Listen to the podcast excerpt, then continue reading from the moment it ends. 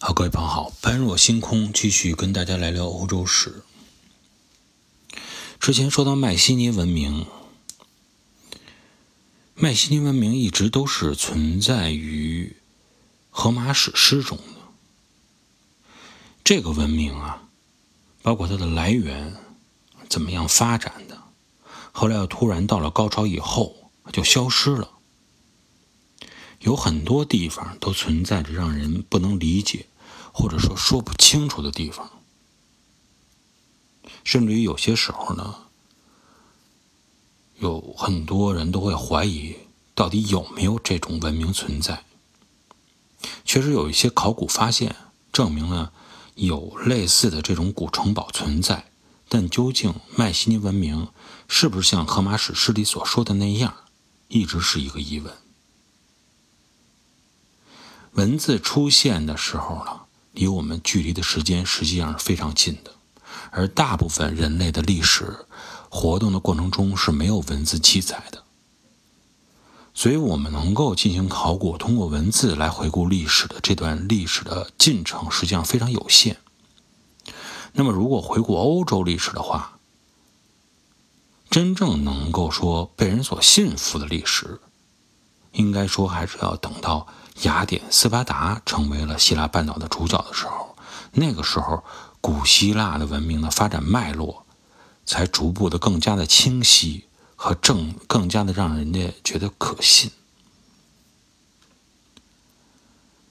希腊呀，从今天的地图上来看，有一个特点，就是原来古希腊什么样，现在的希腊所占的大概的位置。它就是古希腊那个时候的样子，比较的吻合，没有什么太大的出入。那么你要想了解整个欧洲的历史，必然是从希腊开始。我建议呢，就是说你要想把历史了解的更加清晰一些啊，更加生动一些，需要有一份地图，需要从这个地图上来去了解。整个大的欧洲的地理位置。那么，如果我们从希腊今天开始讲起的话，就从几座山来开始讲起。这样的话，你会对希腊有一个比较生动的印象和了解。首先呢，我们先讲这个山是迪纳拉山脉。这条山脉是巴尔干半岛非常重要一条山脉。山脉的西边，一直到亚得里亚海那块与欧洲最大的山脉相连，啊，阿尔卑斯山。然后这个山脉是从着巴尔干半岛的西北角开始起源，逐步的往东南方向来进行走向。巴尔干半岛的西南啊，西北角这块实际上就是著名的，我们经常在。近代的历史中所看到的啊，巴尔干火药桶，大家都应该心里很清楚。一说到这块南斯拉夫联盟什么的，这种懂历史的都出来了。后边我们再来讲这一块说句实话，处在了长期处在一种剪不断理还乱的一种动荡的政治结构中。虽然现在是比较稳定了，然后呢，沿着。这个山脉迪纳拉山脉逐步的就开始，它往中部走，往东边走。到了中间以后，这个山脉不再是一条主山脉了，而是分叉了，像扇形一样分开了，分别分成三个支脉，开始向不同的三个方向去伸伸展。一个呢是往地中海去，一个呢是往爱琴海去，一个是往黑海去，形成这种。扇面的结构，那么在这个三个支脉中间，就出现了由两个高山围起来的低地区。实际上，这就是古希腊后来由于这三个不同的分支而形成的不同的板块，大概可以这么来理解。第二个我们要了解的山呢，就是著名的奥林匹斯山。古希腊人认为奥林匹斯山是他们的一个神山，一直到现在。都是这样来想的，在古希腊历史中，啊，说有很多神仙住在这座神山之上，保佑着希腊。这些神仙呢，向南面啊来发展的话，就是说来帮助希腊人来生活，让他们继续来交织，啊，不断提高希腊人的美好生活。往北边去的时候，他们干什么去呢？帮着希腊人来警惕蛮族的侵入，警惕蛮族的入侵。总之，这些神仙就是帮助希腊来的，一直住在这个山上。虽然是神话，但是神话呢是有它的原因的。为什么说不住在别的山上，要住在奥林匹斯山上？就是因为奥林匹斯山啊，它这个海拔有一个山峰，两千九百一十七米，是属于希腊半岛的最高点了。从这点上来说呢，我们能看出来，实际上希腊半岛的山都不算太高，最高的不到三千米。整个的欧洲的地形也是这样，没有什么特别高的山。以这种平原森林居多。奥林匹斯山是著名的奥运会的圣火采集采集地。嗯，一个呢，就是由于本身它是因为说有这种传说，说神仙住在上边啊，所以呢，在上边能采集到圣火。还有一个重要的原因就是。奥林匹斯山对于希腊来说，它的位置确实实在是非常之重要。神仙没有在上边，没有管南北，但是奥林匹斯山确实是将整个希腊地区分出了南北两个不同的部分。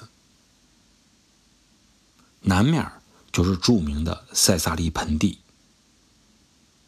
北边就是后来。所出现的马其顿，但是一直呢是在希兰眼中属于长期属于一种，呃蛮族，啊这种感觉，像北方蛮族一样。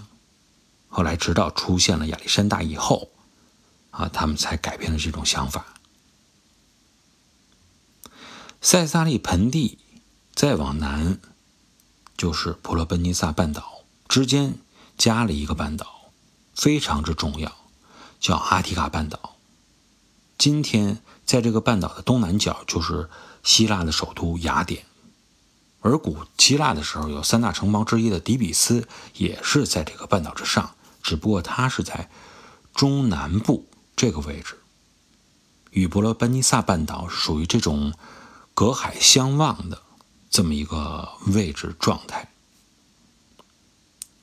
所以讲到这块儿呢，对古希腊历史如果有兴趣的朋友，啊，不用了解的特别清楚，到底哪儿跟哪儿，但是起码要对这个板块有一个了解，因为后边不同板块之间打来打去之间的争夺，啊，很多故事的出现，如果你对这个板块没有一丁点概念的话，你就会觉得很乱。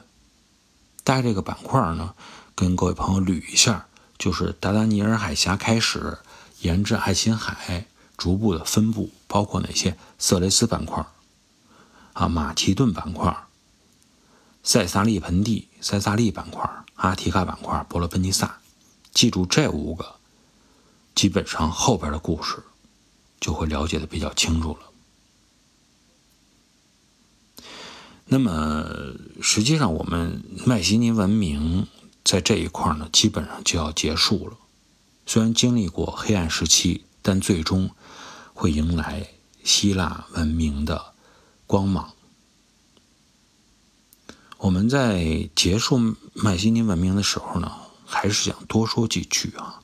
就是虽然迈锡尼文明只是存在于荷马史诗中，它是由各种神话故事衬托起来的一个文明，也可能有一些。古迹能够说明这块有文明存在，但究竟迈锡尼文明是什么样子，没有任何一个人能够确切的说出，它确实是像神话故事里所写的那样。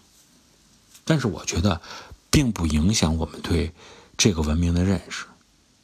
其实，往往，有一些神话也好，传说也好，故事也好，非常有它真正的意义。它不一定需要它真实，但是即使是不真实的故事，也有很重要的意义对于我们人类。就像我们去读《三国演义》一样，因为有了《三国志》，因为有后边的各种比较传统的正规的历史记载，让我们现在知道《三国演义》里边有很多虚假的成分在里边。啊，温酒斩华雄啊，包括这个诸葛亮啊，包括草船借箭呀，这些东西有可能是没有出现过的。啊，很大一部分可能性是没有出现过的，但是那种动人的历史场景映入我们脑海中以后，让我们对整个东汉末年的三国有了一个真真正正的啊具体化的这种了解，是让每一个人受益匪浅的。